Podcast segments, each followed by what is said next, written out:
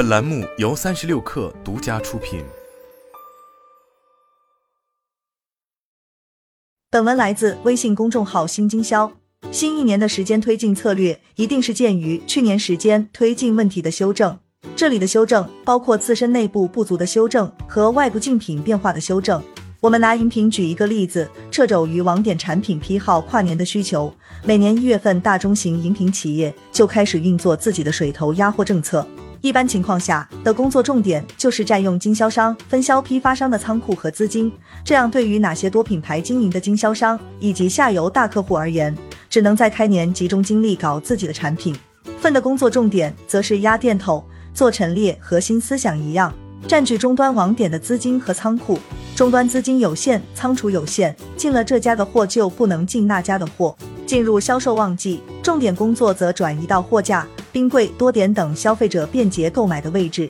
此时的核心内容则是增加消费者竞争力的工作重点是年度销售收尾、下一年销售规划等等。以上就是饮品年销售的时间推进策略重点。那么我们需要复盘什么？一、时间轴各策略的匹配性。例如，饮品时间段核心工作是产品进冰柜，与之匹配的有费用策略的陈列费是否有竞争力；组织策略是是否有相应的人员去重点维护；渠道策略是网点的数量和质量是否充足，产品周转是否高效；产品策略是核心单品是否充分发力；消费者策略是互动是否高效。二、竞品的动态情况，现在的营销完全不是闭门造车，要充分考虑到竞争事态的变化。还拿饮品举例，你的水头订货会计划十一月份全面展开，认为已经足够提前了，但殊不知主要竞品在十二月份就开始布局，开始向经销商和核心客户收订货定金。这种情况下，你一月份开展显然有些滞后。以此类推，我们的时间策略要针对主要竞品的动态做好修正准备。三、突发事件的应急准备，计划赶不上变化，对于营销人来说是一种常态。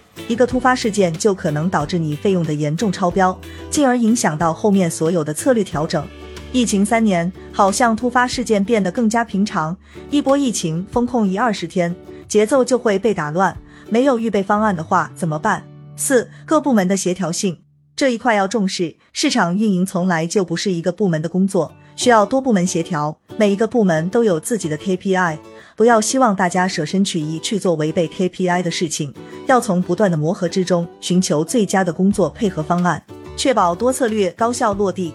企业一个营销年是由几个营销时间段构成的，这里要关注的是确保每一个时间段内的营销策略形成独立闭环，其次是每一个独立闭环之间要有链接。我们还拿饮品营销来举例，一独立的营销闭环，每年饮品的水头政策。通过渠道搭赠、仓库补贴、周转金激励等，实现 F 二 B 二 B 的渠道商压货。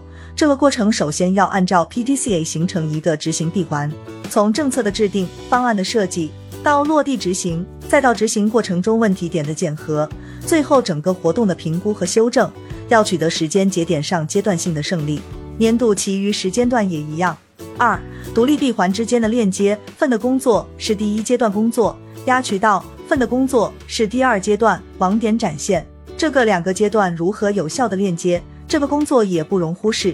有的企业习惯性的利用政策费用同步下放来实现链接，也有企业将二个阶段费用独立开来，利用部件核心门店、样板街道、消费者互动活动等拉动网点进货，也就是大家常说的 B C 一体化，靠 C 端拉动 B 端。此时的方法没有对错，只有是否匹配。要根据企业产品竞争力、渠道竞争力、消费者竞争力来衡量自己的闭环链接方式。畅销品和硬通货可以用费用同步，新品牌和腰部企业可以用第二种，寻找最适合的链接方式。时间推进策略的核心便是确保全年营销主线路不偏离。很多营销人不知不觉的在时间推进当中偏离了主路线。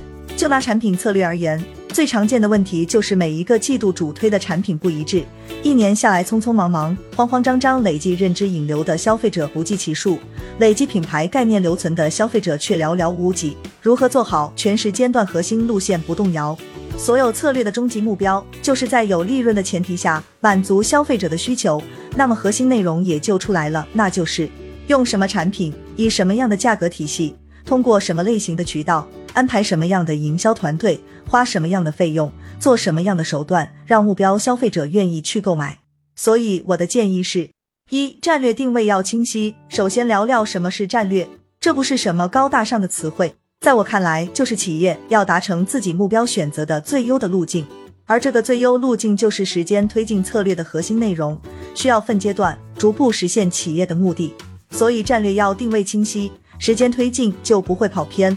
二以产品线为核心，做时间策略不会乱。所有的营销策略始于产品，忠于消费，只要保证开始和结尾相呼应，目标就不会跑偏。这里需要强调的是，产品线为核心，不是指所有的产品线，二是选择和优化。企业的资源有限，团队的精力有限，消费者的承载认知有限，要学会断舍离。三、坚持长期主义，不被变化左右。企业时间推进策略的最大误区，便是伴随市场的变化而做大的调整。没有长期主义的心态，很难有大的成就。我们拿东方树叶举例，十年前，东方树叶刚上市的时候，卖出去一瓶，甚至是送出去一瓶，被消费者痛快饮用，就有一种成就感。根本谈不上什么销量，但是十年如一日的坚持，每一年不忘初心的推广，中间抵挡了各种诱惑，坚持不懈，才获得今天可喜的成绩。时间推进图标注好交集。我的建议是，企业制定的每一个策略都要做时间推进图，最终汇总到一张运营图上。为什么这样做？道理很简单，新的一年一旦开始，营销团队的琐事便会一拥而上。每天的核心工作不是销售就是分销，日复一日，月复一月，大家很容易陷入自己的小象思维之中，无法宏观的看待今年的全局策略，结果往往是惯性工作，规划和实际分歧很大。这里列举几个策略时间节点，助力大家思考：一、产品策略的时间线。十余年前，我在农夫山泉的产品策略时间节点是重点卖水，重点卖农夫果园，其他产品伴随这两支主线产品夹带销售。当时的农夫并不强大，选择两个品类是眼前最佳路径，所以产品策略的时间线要结合企业自身特点，挑选最容易成功的产品来分阶段布局。二、渠道策略的时间线，渠道链条中 F 二 B 二 B 二 C，什么时间段重点针对什么渠道，要做成什么事情，要分清楚，要有重点，不能眉毛胡子一把抓。三、组织策略的时间线，人员配置时间点，招聘离职的应对措施，淡旺季临时人员的增减节点，都要放到时间轴上做好规划。四、消费者策略的时间线，要做好消费者活动的推广日历，例如重要节庆日要针对什么产品、哪些渠道干什么活动，平常时间点要做好年轻化沟通、互动创新，聚焦重点品项等等。五、费用策略的时间线。要组好每一个时间点费用和销量的规划，费用的投入是否按照预定规划去实施，是否达成了预定目标，阶段性的费用投入和产出是否符合公司的要求等等。最后，我们把五大策略的时间轴整合，放到一张图上，在水平方向，我们就可以清晰的看到每一个时间段该干什么，要达成什么样的效果。在垂直方向，我们也可以看到某一时间段内达成一项工作目标。其他策略如何呼应协调，真正做到心中有数，让团队既能低头拉车，也能抬头看路，还可以高效协同。这也正是时间推进策略的最大价值和意义。